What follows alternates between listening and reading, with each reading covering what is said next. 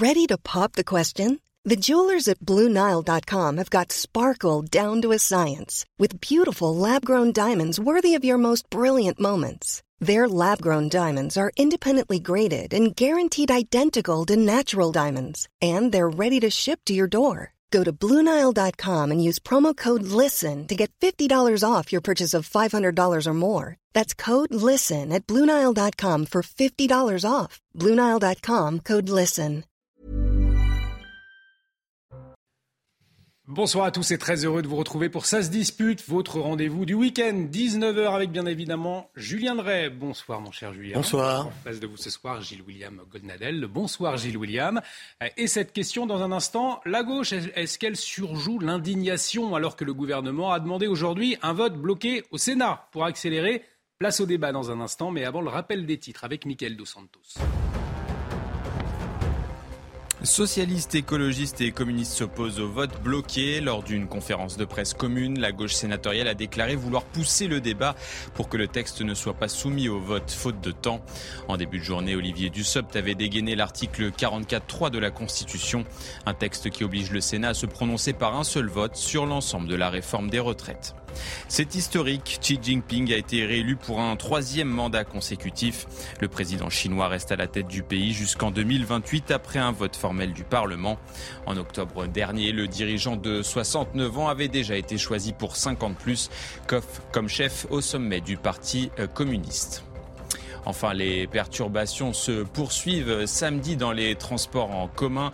Le trafic sera quasi normal pour la RATP en région euh, parisienne.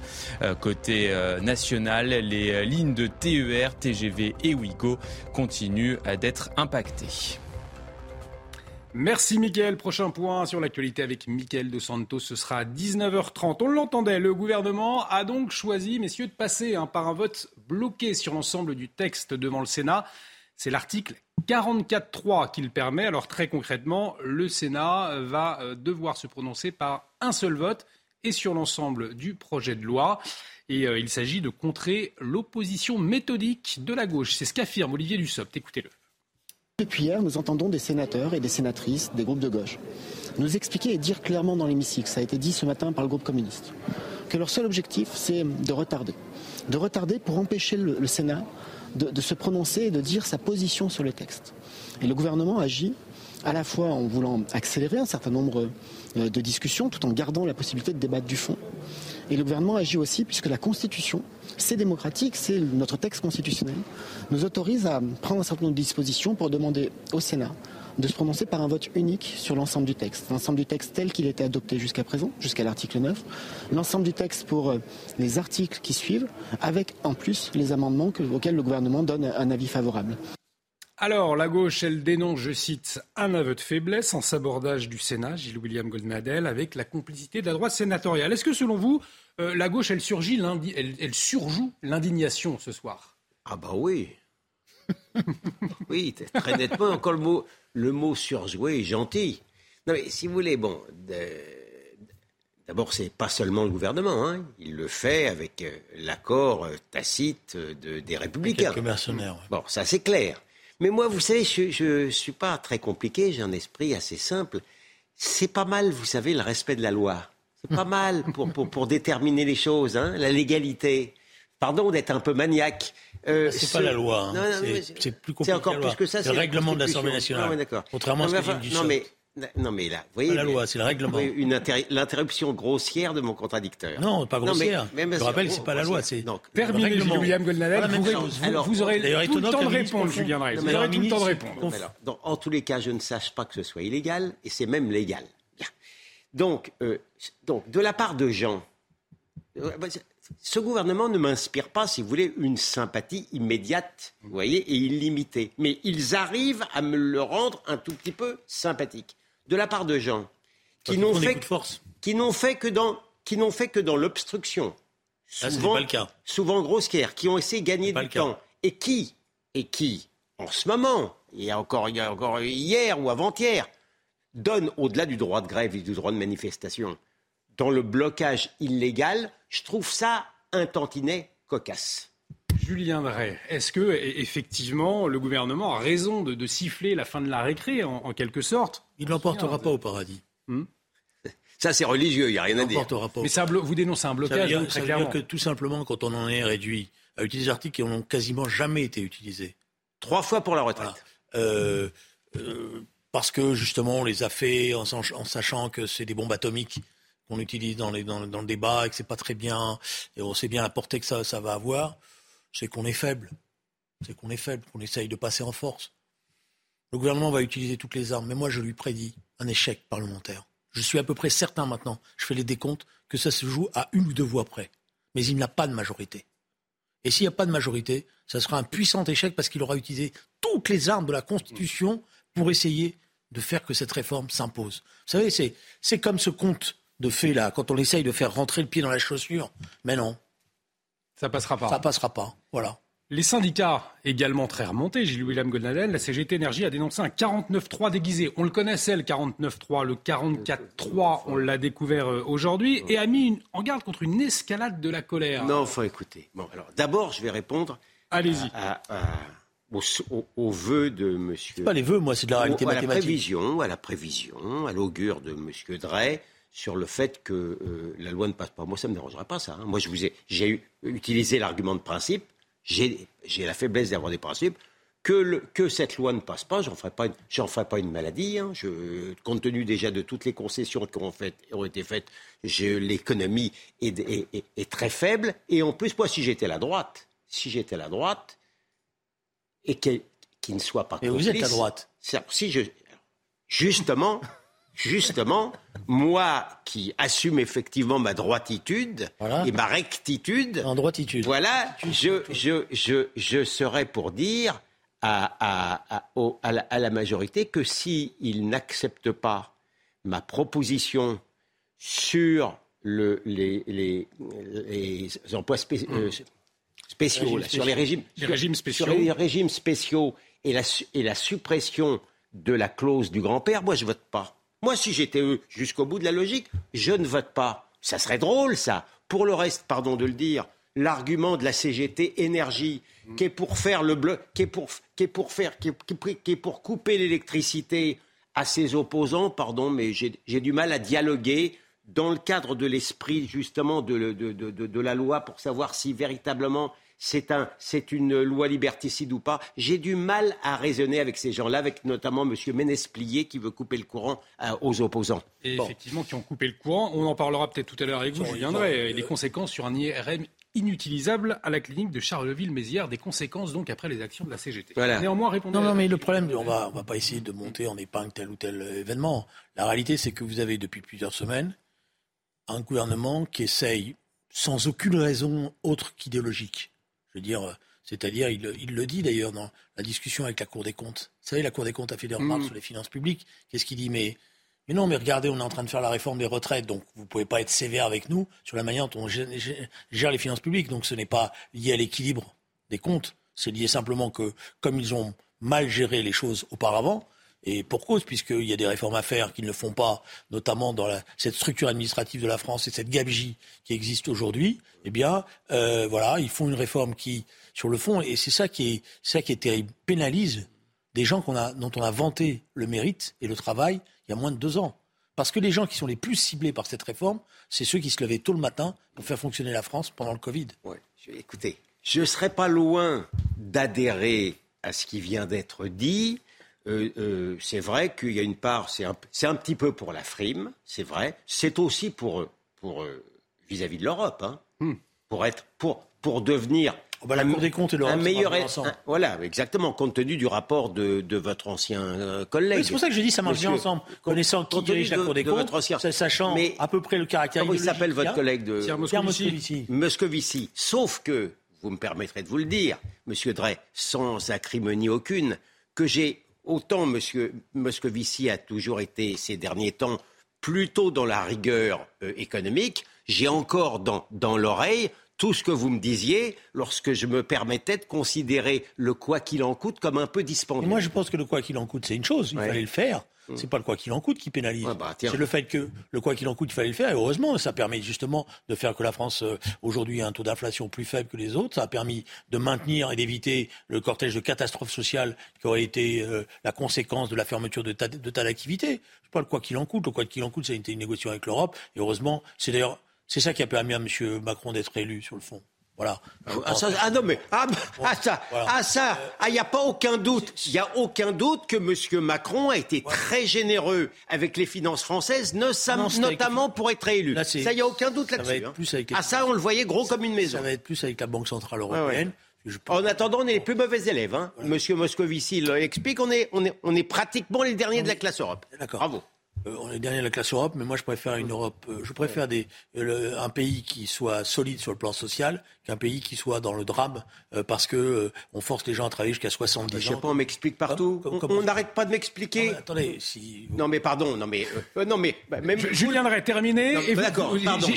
Après j'ai la réputation. Non après j'ai la réputation sur la toile. On me fait la réputation de couper. Je lis. Voilà. Alors allez-y. Je vous présente. Vous terminez. Je vous présente toutes mes. Non non non. Ah si si, j'ai compris. Je comprends que vous soyez. Allez-y, terminez, Je comprends que vous soyez perturbé ce soir. Euh, donc je crois que simplement ils, ont, ils, ont, ils, tentent de faire un passage en force sur une réforme. Et alors, ce qui est étonnant, c'est, moi, ça m'a toujours, euh, comment dire, euh, c'est toujours un spectacle pour moi de voir des, des, gens qui sont plutôt des gens normalement intelligents s'entêter à ce point-là et penser qu'ils vont finir par gagner. Voilà. Je n'arrive pas à comprendre que le président de la République, avec cette puissance intellectuelle euh, qu'on lui prête, pense qu'il va remporter une victoire. Il aurait dû recevoir les syndicats, d'ailleurs. Ah, c'est la moindre des choses, non? C'est la moindre des choses quand on s'occupe du pays. On va peut-être pas boire des bières avec euh, des amis dans, des pays étrangers et on prend le temps de recevoir. Euh, je m'excuse, hein, moi j'ai. Il dit il faut préserver le temps parlementaire. On est dans le temps parlementaire c'est pas le moment. Qu'est-ce que vous Quand on est le président de la République, c'est ça la 5 République. La moindre des choses, c'est qu'on quand on a une contestation de, cette nature, on fait pas semblant de dire moi je me désintéresse et je laisse là un premier ministre. À moins qu'on est déjà dans l'idée, parce que je, je connais un peu de ces mécaniques, qu'on est déjà dans l'idée que cette réforme finalement ne va pas passer et qu'on ne veut pas trop salir pour pouvoir après sacrifier une première ministre et refaire un rebond. Gilles William Goldnadel, il aurait eu intérêt euh, Non, non, enfin je ne vois pas pourquoi. C'est Non, non, ça ne me choque pas du tout. C'est entre les mains du Vous, ça ne vous choque pas que le président de la République ne reçoive pas les syndicats Il recommence. non, je, je prends à témoin la France entière. On va laisser répondre. Voilà. Les téléspectateurs, la France entière. C'est pas encore assez news vous minimisez notre minimisez pas, pas loin, hein, ah, franchement, là, franchement. Non, mais écoutez, euh, moi, moi je, je, pense que le président de la République, la balle est dans le camp du Parlement, la balle est dans le camp de la Première ministre et du ministre du Travail et de tout qui, vous voulez. Il n'est pas à la disposition, au premier coup de sonnette, de, de, la, de la à la limite de la subversion. Pardon, non, mais ça, hmm. ça, ça ne me choque pas du tout. mais pour répondre. Et pour répondre au quoi qu'il en coûte, là maintenant, M. Drey m'explique que le quoi qu'il en coûte, c'est formidable parce que comme ça, ça a permis aux Français de tenir. Je, je, par ailleurs, j'entends euh, le misérabilisme complet du discours euh, euh, de l'extrême gauche qui explique que de toute manière, les Français vont très mal, euh, ils, sont, ils vont euh, à l'armée du salut ou à la, comment vous appelez ça, au resto du cœur, etc. Donc, euh, ou c'est pas vrai et on nous bourre le mot, ou c'est vrai et quoi qu'il en coûte, il a servi de rien. Il a évité que ça s'enfonce plus. Ah Mais parce qu'on aurait pu avoir effectivement des, dégâts sociaux beaucoup plus considérables que ce qu'on a eu. Il a permis à des tas de, commerçants, d'artisans euh, de pouvoir tenir, de petites entreprises de pouvoir tenir, notamment avec les PGE euh, par exemple, etc. Bon, donc on peut refaire le bilan, mais je pense que ça, ça a été utile et personne ne l'a contesté. Et heureusement que ça a été fait. Euh, ça, c'est la première chose. La deuxième chose, euh, c'est pas du misérabilisme. La réalité de la société française, c'est qu'aujourd'hui, des gens qui peut-être vivent très très bien puis des gens qui vivent de plus en plus mal. Mm. Et ils ont de plus en plus de mal à, faire, à boucler leur fin de mois. Vous avez, je suppose, c'est vous qui payez votre électricité et votre gaz. Ah oui, j'ai personne pour la payer à ma place. Donc vous avez regardé les factures qui vous sont arrivées. vous avez vu, vous avez vu le, montant maintenant. Elles ont doublé en un an. Vous imaginez ce que ça veut dire pour les petits salaires? Alors justement, euh, plus d'un Français sur deux, au-delà de la réforme des retraites, alors bien évidemment c'est pris en compte, mais plus d'un Français sur deux se dit très en colère contre la politique économique et sociale menée par le gouvernement. C'est ce que révèle un, sondage chez News. Il a été publié jeudi. Dans le détail, vous voyez 80% se disent très en, colère, dont 51% très en colère. Concernant les sensibilités politiques, on va le voir, les plus en colère sont les sondés proches de la France insoumise, du Rassemblement national de reconquête devant les Verts, les Républicains et Renaissance étant les moins remontés. Alors les raisons de cette colère, je le disais, il y a la question de la réforme des retraites, bien sûr, mais aussi l'inflation ou encore l'assurance chômage. Cette colère, néanmoins, Julien Dresse, c'est une colère résignée, selon vous, une colère qui pourrait se transformer comme celle euh, connue au moment des, Gilets jaunes. Comment vous interprétez ces chiffres? C'est une colère qui s'installe parce qu'elle est justifiée. Alors après, elle va rebondir, elle va, elle va suivre son chemin. Je sais pas, je suis pas moi capable de savoir si hmm. ça va déboucher en, mouvement gilet jaune, en grève générale, en, conflit de plus en plus dur. Il y a, en tous les cas, il y a quelque chose qui euh, est une réalité, c'est que c'est de plus en plus difficile pour les classes moyennes et les classes populaires de vivre dans le moment actuel. Il va pouvoir faire face à cette colère, Emmanuel Macron, Gilles William Goldnadel Je ne sais pas. Franchement, je ne sais pas. Euh, la situation est, très mauvaise. La situation sociale est mauvaise. La situation psychologique des gens est mauvaise. Alors, je ne parle pas de l'extrême gauche. Là, en colère, ils sont colériques mhm. par nature. Ils espèrent d'ailleurs. Ils jouent sur cette colère. Mais, mais même en dehors de, cette, de cette frange euh, euh, consubstantiellement en, colère, c'est vrai que. Mais, mais pardon, mais alors il y a, une colère silencieuse. Non, mais M. Macron n'est pas responsable hmm. de tous les maux du monde non plus. Euh, alors, bien que même sur la politique, j'essaie d'être juste, mais même sur la politique énergétique, être obligé, avec euh, notre fleuron industriel nucléaire, d'être maintenant d'importer euh, de, l'énergie, hmm. pardon, mais c'est pas terrible. J'ai dit ce que je pense du quoi qu'il en coûte. Donc, je n'estime, j'estime que ça n'a pas été bien géré. Mais malgré tout, la, crise des matières premières, il n'en est pas responsable, hmm. Monsieur Macron. Vous savez, il peut, il peut tout arriver. Vous avez une situation bancaire aux États-Unis qui, qui arrive là, qui peut entraîner des faillites bancaires dans le monde entier. On n'a peut-être encore rien vu. Et ça, ce n'est pas de la faute de Monsieur Macron. Je vous propose de revenir. Allez-y, on va revenir sur euh, le bras d'honneur d'Éric Dupont-Moretti à l'Assemblée dans un instant. Allez-y. C'est pas de dire que euh, Emmanuel Macron est responsable de tout et d'en faire une sorte d'épouvantail. Euh, voilà. Mais il y a des mesures qui pourraient être prises et qui ne sont pas prises. Et c'est ça qui est problématique. Sur les tarifs du gaz et l'électricité. On sait très bien qu'il faut désindexer mm. parce que d'autres pays l'ont fait et ça éviterait les factures qu'on voit aujourd'hui. Ou alors ces faux chèques qu'on donne et dont d'ailleurs la plupart de ceux que, j'interpelle me disent c'est tellement compliqué que j'arrive pas à m'en sortir donc j'irai pas chercher ce chèque. Parce que ça c'est l'astuce française. Si vous annoncez quelque chose et après vous mettez un dispositif euh, compliqué, était tellement compliqué que personne ne va le chercher. Et après la régulation budgétaire revient et récupère ce que vous avez annoncé. Voilà. Donc ça c'est euh, je prends cet exemple-là. Deuxièmement, Rien n'interdit au gouvernement de bloquer les, prix sur les, produits de première nécessité. Voilà. Et déjà, ça, ça, soulagerait beaucoup de familles. Voilà. Alors la grande distribution joue à cache-cache. Vous avez vu, elle dit, elle passe son temps à dire, mais je vais faire une, je vais faire un geste, je vais gagner 2 centimes par là, 3 centimes par là. C'est pas ça qu'on demande. Ça, va être fait. Euh, néanmoins, ça a été annoncé cette semaine, Julien. Non, ce qui a été annoncé, c'est qu'ils sont en train de réfléchir à faire des gestes. Ça pas, il n'a pas été annoncé que quand vous allez aller dans votre supermarché avec moi, qu'on va faire les courses, on va voir tarif de l'huile temps et ça bouge pas. Voilà, tarif du sultan et ça bouge pas. Il y aura des produits, en tout cas, à 2 euros euh, ou moins. C'est ce que promet Carrefour Internet. Oui, oui, non, mais ça, ils sont. Oui, oui, on va regarder. On regardera, on sera très attentif. Je vous propose de revenir sur ces images à présent. On a beaucoup parlé hein, ces, dernières heures, ces derniers jours. C'est le, les bras d'honneur d'Éric Dupont-Moretti à l'Assemblée nationale. Vous le voyez sur ces images, le ministre de la Justice euh, qui fait ce geste à trois reprises au patron des députés LR, Olivier Marlex. Il venait d'évoquer les enquêtes en cours contre le camp présidentiel et la mise en examen d'Éric Dupont-Moretti. Un geste qui avait mis l'hémicycle en ébullition. Euh, la porte-parole de Renaissance Prisca Thévenot réagissait ce matin sur notre antenne. Écoutez-la toute violence au sein de l'hémicycle et même dans le débat politique en général n'est pas digne de ce que nous devons faire pour notre pays et la mission que nous avons à l'encontre des Français. Donc tout de suite, la séance a été suspendue. Le ministre en question s'est expliqué et s'est excusé. Maintenant, la présidente de l'Assemblée nationale, Yael Braun-Pivet, l'a rappelé. Elle-même condamne ce geste et explique que la Première ministre doit effectivement recevoir son ministre, ce qu'elle a fait. Alors un geste donc condamné par la majorité présidentielle, mais l'affaire est close. Pour Stanislas Guérini, euh, il a réagi également aujourd'hui. Ces bras d'honneur d'Éric Dupond-Moretti ne valent pas trois jours de débat. Est-ce que, selon vous, Gilles William Gonadel, on en a fait trop ou au contraire pas assez? Et il y a un manque de sanctions du côté de la majorité pour Éric Dupond-Moretti Je suis embêté pour vous répondre. Je vais vous dire, je, Mm. vous parle franchement, je vous ouvre mon cœur, je, je- je suis embêté pour vous répondre. Euh, D'abord, il s'agit d'un ami. Oui. C'est particulier, mais enfin, moi, je suis l'ami de Dupont, l'avocat. Il y a un Dupont et il y a Ah un oui, Moretti. je suis l'ami de Dupont, l'avocat, Mm. si brillant et si courageux.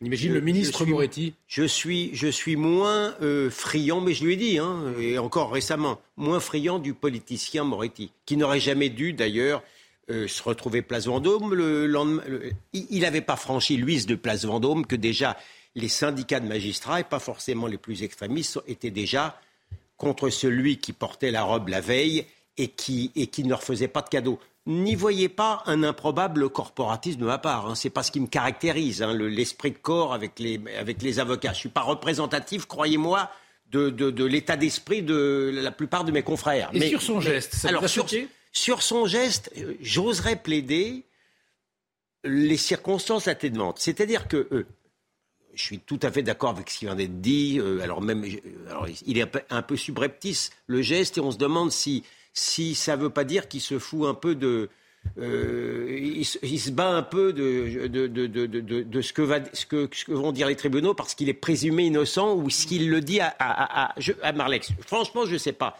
Mais une chose est certaine, c'est pour ça que je plaidouille les, les, les, les, les circonstances atténuantes, c'est que je pense que monsieur, monsieur Marlex, qui est, est un homme de bien, je trouve n'a pas été très bien inspiré de rappeler à Dupont-Moretti qu'il est mis en examen, alors même qu'il est évidemment présumé innocent, et que lui, comme moi, je vous le dis, ces poursuites-là sont un règlement de compte. Il les vit très mal et moi, je ne les, les vis pas beaucoup mieux que lui sur le fond. Donc, quel était l'intérêt pour Marlex de rappeler ça de...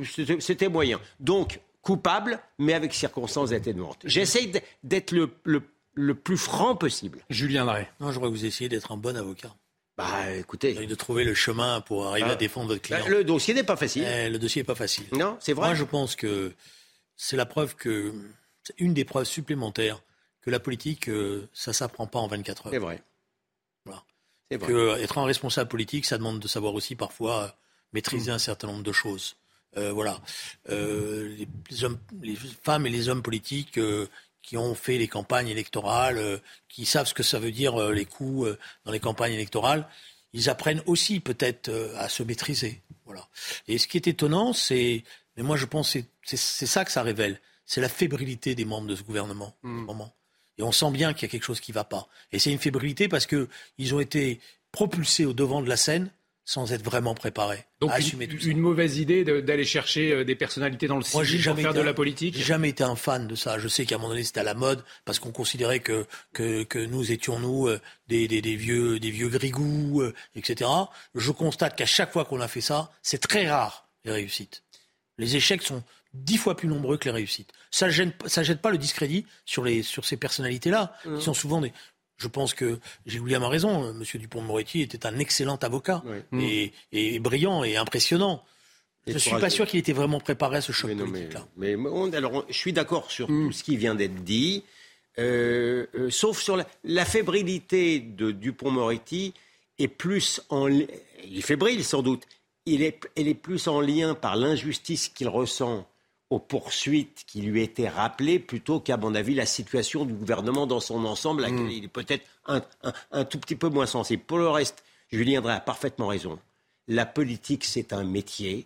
Et c'est pas une très bonne idée d'aller les chercher comme ça dans la société civile, compte tenu justement que ça soit M. Hulot, que ça soit euh, mon confrère Dupont-Moretti, qui est un bon avocat et un mauvais et un mauvais politicien, parce que c'est parce que vraiment c'est un métier.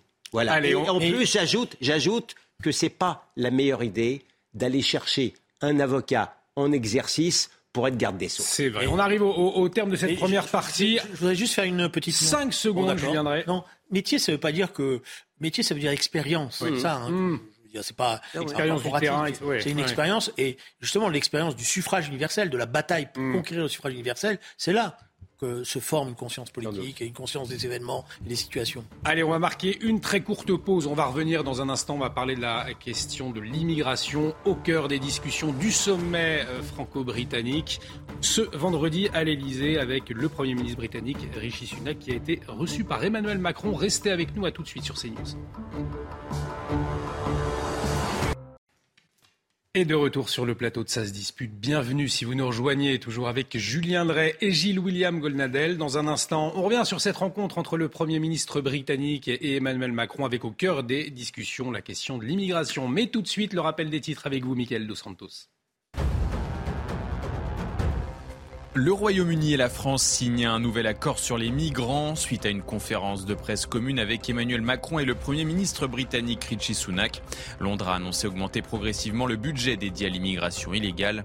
46 000 embarcations de fortune avaient traversé la Manche l'année dernière. On connaît désormais l'auteur de la fusillade d'hier dans un centre de témoins de Jéhovah de Hambourg. Philippe F., 35 ans, est un ancien membre de cette communauté avec laquelle il était en conflit.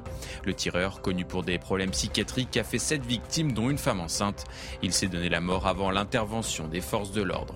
Enfin, Neymar opéré avec succès ce vendredi à Doha au Qatar. Le numéro 10 du PSG avait été touché à la cheville droite en février dernier face à Lille. Il ne devrait pas rejouer de la saison avec le club parisien.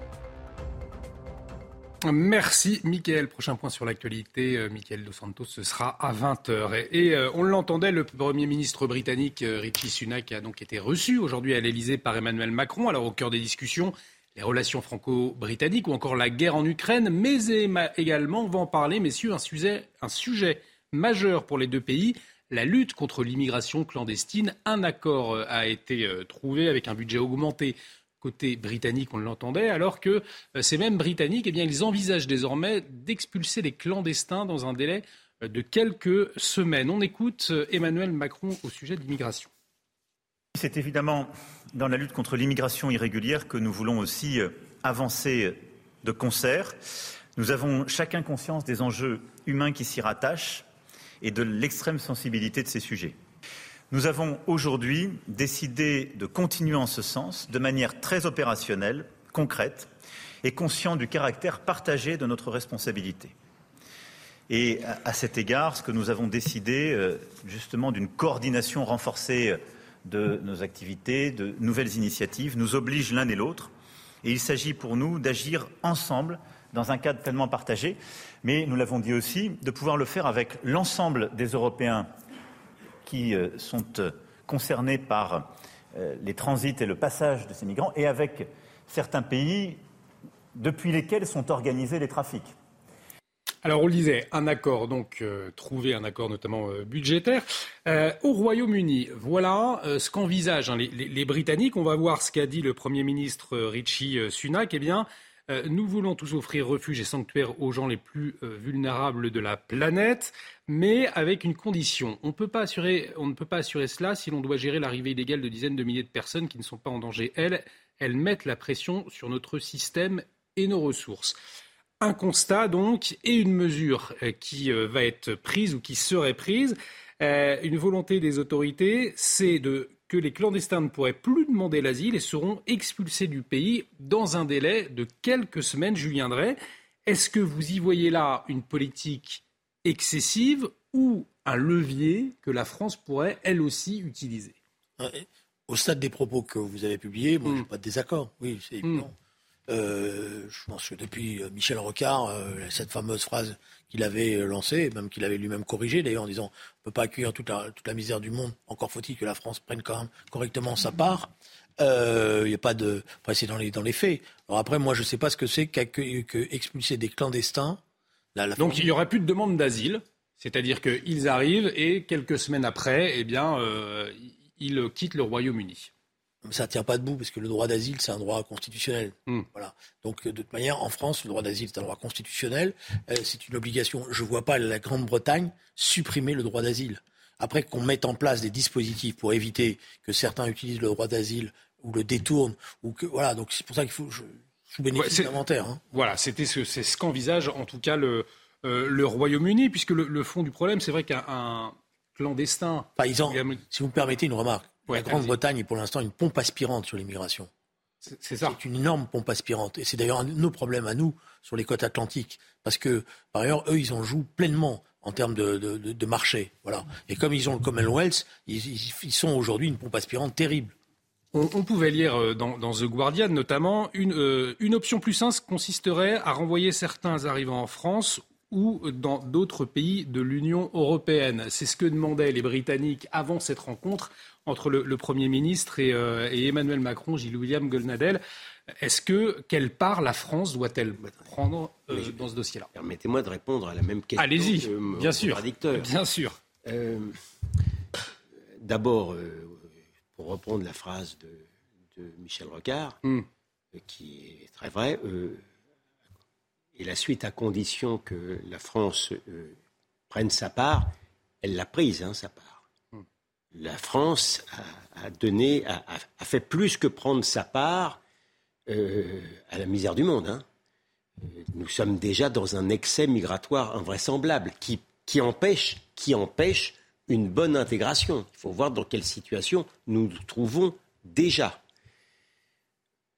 Ce qui se passe euh, en Grande-Bretagne, sauf à, jouer avec le vocabulaire, c'est une invasion. Et qui est quatre fois plus, euh, huit fois supérieure à ce qui se passait il y a encore cinq ans. Je dois euh, reconnaître que mes, que mes espoirs par rapport au Brexit ont été douchés. Hmm. J'en tire aucune satisfaction intellectuelle ou personnelle, mais c'est comme ça, malheureusement.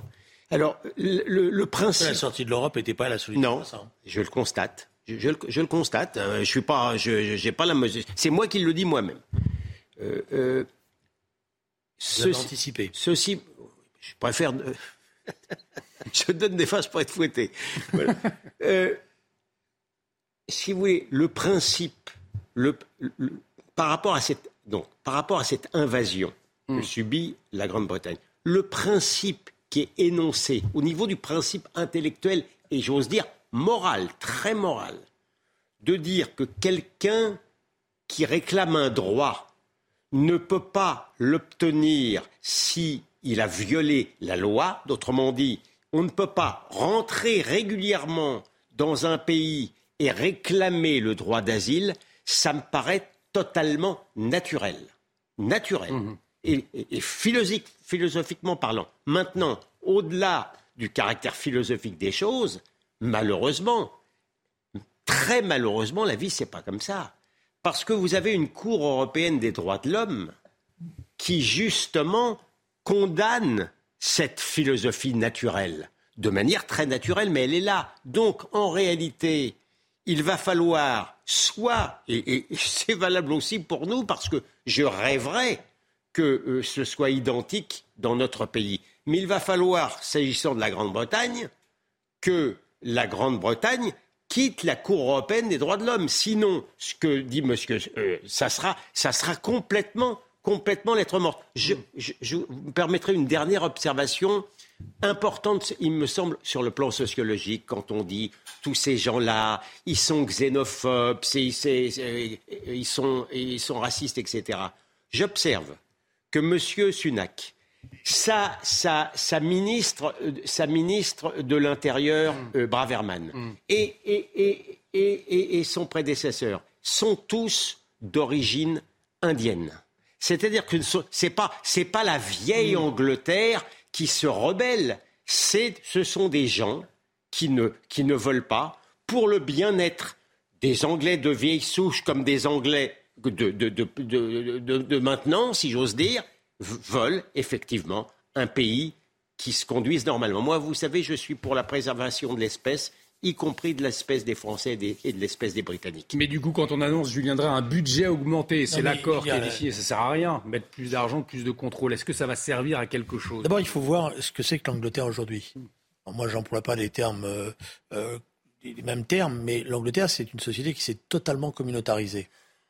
Et qui s'est communautarisée, y compris dans ses institutions puisque le port, par exemple, des signes religieux est autorisé, y compris dans les services publics. Vous le voyez d'ailleurs même maintenant dans les séries télé. Euh, bon, voilà. Donc, euh, euh, ils sont joués à fond la communautarisation, pensant que c'était la solution. Et ils sont maintenant dans une situation qui est très compliquée parce qu'ils ont des parts entières du territoire. Parce que nous, on se plaint les Français, mais eux, ils ont des parts entières du territoire qui ne sont plus l'Angleterre traditionnelle, loin de là, je veux dire. Hein. Euh, donc ils ont, euh, ils sont, ils sont dans, un, dans, dans, une tension qui est maximum.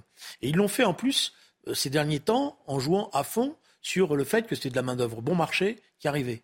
Voilà, parce que c'est comme ça qu'ils ont fait. Grâce au Commonwealth, tout le monde venait, etc.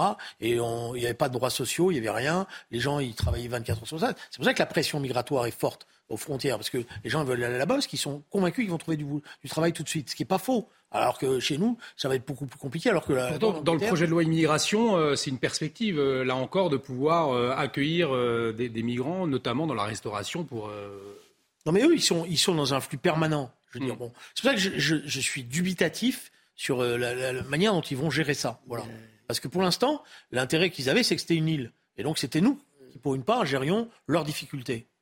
Il y a, mais Julien Drey a tristement raison. Il y a en Grande-Bretagne aujourd'hui, sur le plan du multiculturalisme, mhm. une situation terrible qui s'explique historiquement par le Commonwealth, etc. C'est vrai, par des tas de raisons qui ne sont pas, qui ne sont, qui ne sont pas qu'historiques. Mais il faut savoir que comme c'est un, comme c'est un pays qui est beaucoup plus sensible encore à la culture américaine de par la langue que nous, euh, il faut voir la situation de wokisme, par exemple, en Grande-Bretagne il faut voir la tête de l'Église anglicane, qui est complètement acquise justement au wokisme et à la préférence pour l'autre. Donc d'une certaine manière, la, prise de conscience et les décisions euh, de M. de monsieur Sunak sont la conséquence de la situation tragique de la Grande-Bretagne. Ça veut dire, Julien Drey, qu'il faut, nous aussi, ici, euh, sur le sol français, tirer euh, les, conclusions de la situation au, Royaume-Uni et prendre les décisions. Il y a le projet de loi immigration qui arrive. On n'est pas du tout dans les mêmes. Euh, hmm. C'est pour ça que j'ai essayé de vous démontrer. On n'est pas, on n'est pas exactement confronté à, un même type de problème. Je veux dire, nous, notre problème à nous, c'est pas sur les flux. Bon, les flux, il faut les maîtriser. Hmm. C'est sur la capacité de ne pas, de ne pas ghettoiser cette population qui arrive en France. Or, la grande erreur depuis 25-30 ans, c'est qu'on n'a rien prévu pour accueillir ces gens-là correctement et qu'on a laissé donc des ghettos s'installer et des ghettos qui se sont euh, répandus et qui sont, euh, euh, mais des fois même devenus des territoires hors la République parce qu'on a enfermé tous ces gens-là dans les mêmes territoires. Donc c'est un, je veux dire, la, gestion des flux migratoires, elle, elle, implique pas simplement de contrôler le nombre, elle implique aussi la capacité à bien les répartir sur le territoire. Et pour conclure sur ce dossier, est-ce que Gilles William Goldadel, la France manque de fermeté aujourd'hui sur cette question-là. C'est le moins qu'on puisse dire. Non mais vous avez le sens de l'euphémisme. Euh, il y a un manque de fermeté pour, pour, des, pour des tas de raisons. Il y a le en même temps euh, des macroniens, il y a la politique euh, de clientélisme islamiste de l'extrême gauche insoumise. Vous avez, vous avez beaucoup de facteurs, si vous voulez, qui se. Mais quand vous voyez, par exemple, j'aurais pas assez de temps, mais quand vous voyez, par exemple, que ce gouvernement qui prétend, dans très peu de temps, euh, bâtir une loi contre l'immigration irrégulière, vous entendez les, propos du président de la République, bien senti, et qui a décidé de nommer euh, à, la, position la plus stratégique au Conseil d'État, M. Thuot, qui est le chantre de l'immigrationnisme euh, et, du discours inclusif le plus perché, pardon, mais c'est soit de l'inconscience, soit de la duplicité. Non, mais on va voir euh, le projet de loi. Euh, pour l'instant, excusez-moi, moi, j'ai regardé le projet de loi, je ne vois pas euh, les ruptures fondamentales qu'on nous a annoncées. Hmm. je vois que c'est, c'est toujours la même chose, c'est de l'adaptation à la petite semaine. Mais j'insiste, le problème aujourd'hui, c'est ça l'erreur. C'est qu'en permanence, on essaye de penser qu'il faut gérer le flux au départ, mais on ne s'occupe pas de ce qui se passe après. Or, le problème qui est posé après, c'est celui-là aujourd'hui. C'est la manière dont un certain nombre de quartiers français sont devenus des véritables ghettos et de ghettos ethniques même. Voilà, parce que c'est ça la réalité. Hmm. Et, donc l'objectif, ça serait d'abord de casser ces ghettos ethniques, parce que c'est aussi une pompe aspirante, ces, ces ghettos ethniques. C'est ça qui fait d'ailleurs qu'une partie des choses ne sont pas maîtrisées, parce que euh, on rentre pas contrôler les, titres de séjour, donc euh, voilà, euh, pareil sur les prestations sociales, etc. Voilà. Donc je, moi c'est pas, je, je pense que le faux débat dans la société française, c'est le débat sur le nombre. Le débat aujourd'hui, le plus important, c'est le débat sur comment on est capable de maîtriser ça après. Le chiffre, c'est une grande chose aussi. On aura l'occasion d'en débattre, messieurs. C'est pas, essentiel pour Le projet de loi immigration, on aura l'occasion d'en débattre puisqu'il arrive prochainement donc à l'Assemblée nationale. Dans l'actualité euh, également, le président de l'université de Nice, vous l'avez peut-être euh, vu passer, a annulé l'avenue de Stanislas Rigaud. Stanislas Rigaud, un proche d'Éric Zemmour, c'est le président de Génération Z. Il était invité par le syndicat Uni pour une conférence suivie euh, d'un échange avec des étudiants en droit et en sciences politiques mais annulé à cause d'un risque à l'ordre public par la direction de l'université. On va écouter la réaction d'Andrea euh, Orabon, c'est le président de l'UNI à Nice. Écoutez-le. Là, on anéantit le travail d'une association étudiante, on anéantit euh, le travail aussi des services de, l'université qui, euh, depuis plus d'une semaine, réagissent aux critiques et ont, avaient tout mis en œuvre pour, pour assurer le, bon fonctionnement et la bonne venue de, de M. Rigaud dans cette conférence. Euh, donc à partir de ce moment-là, la sécurité était assurée. Donc le, motif, pardon, de risque de trouble à l'ordre public, quelques heures vraiment euh, à la veille de cette conférence, euh, est pour nous un motif complètement fallacieux. Cette annulation, donc à quelques heures hein, de l'avenue de, Stanislas Rigaud, Gilles William Golnadel, est-ce qu'on peut parler de pure censure sous la pression d'extrême gauche? Bah Oui, mais enfin pourquoi voulez-vous que M. Rigaud ait parlé dans une université? Une idée folle aujourd'hui. Hmm. Euh, compte tenu du totalitarisme complet. Mais Finkielkraut. il pensait qu'il allait avoir un public non, mais, non, mais Finkielkraut ne peut pas aller à la Sorbonne. Madame Agassi. Même qualité. Hein. Madame Non, mais point. Mais, qualité, pas non, mais, euh, mais c'est un argument indigne de vous. Non. Euh, je, je, ne sache pas. Non, parce que je, préfère Finkielkraut. Non, mais, non, mais c'est votre droit le plus strict. Mais je ne sache pas qu'il faille passer un, un diplôme ou un examen pour avoir le droit de parler quelque part. Hmm. Il y a, non mais c'est, c'est, je veux dire, mais le, il y a un tel niveau aujourd'hui d'intolérance totale au sein de l'extrême gauche que c'est une vue de l'esprit que quelqu'un euh, de comme M. Rigaud puisse espérer parler. Mais, mais c'est par capillarité. Hmm. Je faisais remarquer euh, sur Twitter avant-hier matin, et alors que je n'étais pas au courant de cette affaire, que je venais d'entendre sur France Inter euh, une interview de, quelqu'un de l'UNEF, et puis ensuite d'un syndicat extrémiste de gauche, euh, un collectif lycéen, je ne sais plus lequel. Je vous assure que ce que je dis est vrai, je parle au premier degré. Je ne me souviens pas, j'ai une bonne mémoire, hein. mhm. je ne me souviens pas que sur l'antenne publique, on ait interviewé une fois quelqu'un de l'UNI ou de la cocarde c'est hors même de leur, de leur imagination. Leur imagination est trop bornée pour aller au-delà du précaré qui est euh, dans l'université uniquement l'extrême gauche. Ça reste quand même inquiétant, Julien Drey. C'est la cocarde. C'est un, c'était, c'est un syndicat, c'est un syndicat, de... et, c'est un syndicat d'étudiants de droit en droit que, d'aucuns prétendent très à droite. Ah, en tout cas, c'est inquiétant cette impossibilité de... Des groupes, euh, qui régnaient dans un certain nombre d'universités. Ah, pas du tout. Non, non, non, non, non, non, pas du tout. Non, non, ce sont des garçons. Non, non, non, ce sont des garçons bien élevés. Je ne pas, moi, j'ai Non, non, non, pas du tout. tous les parvis universitaires. Mais non, mais vous n'êtes plus dans le coup. Mais en tout cas, cette, impossibilité. Moi, j'ai connu le de, Vous savez ce que c'est Non, alors c'est pas le but. Non, c'est rien à voir. Ils font pas le coup de poing. Cette impossibilité de débattre aujourd'hui dans les universités françaises, Julien Drey, ça reste quand même inquiétant, non? Il faudra voir le président de l'université s'il y avait vraiment chahut ou si ça lui a, ça lui a servi euh, de prétexte pour pouvoir éviter euh, la venue euh, de cette personnalité à l'intérieur. Moi, je suis plutôt pour que les, gens puissent, dans les universités, venir débattre. Et puis, dans les amphithéâtres, ils seront contestés. Et comme ça, on verra s'ils sont en capacité de répondre.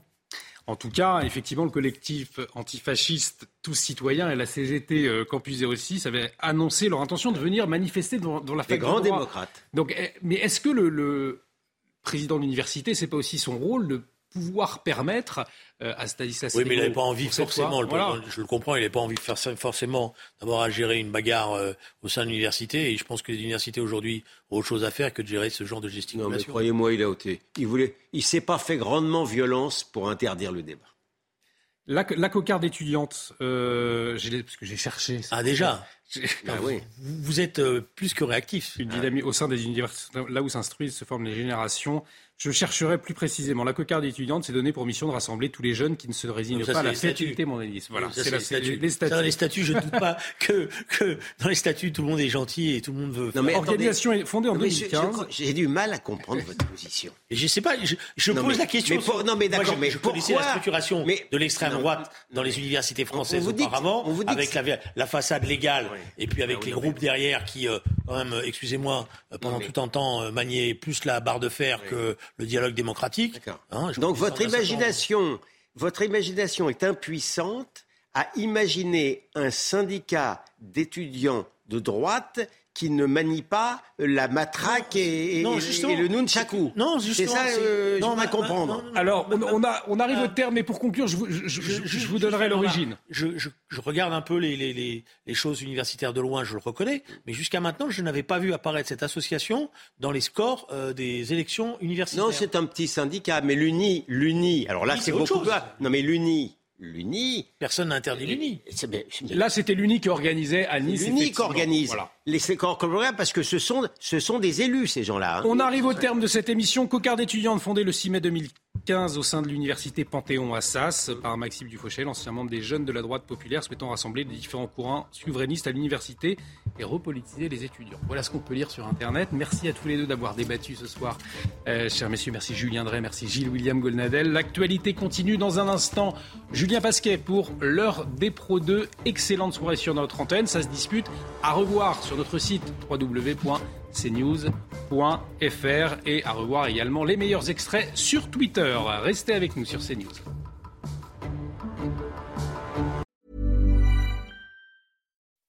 When you make decisions for your company, you look for the no brainers. If you have a lot of mailing to do, stamps.com is the ultimate no brainer. Use the stamps.com mobile app to mail everything you need to keep your business running with up to 89% off USPS and UPS. Make the same no brainer decision as over 1 million other businesses with stamps.com. Use code PROGRAM for a special offer. That's stamps.com code PROGRAM.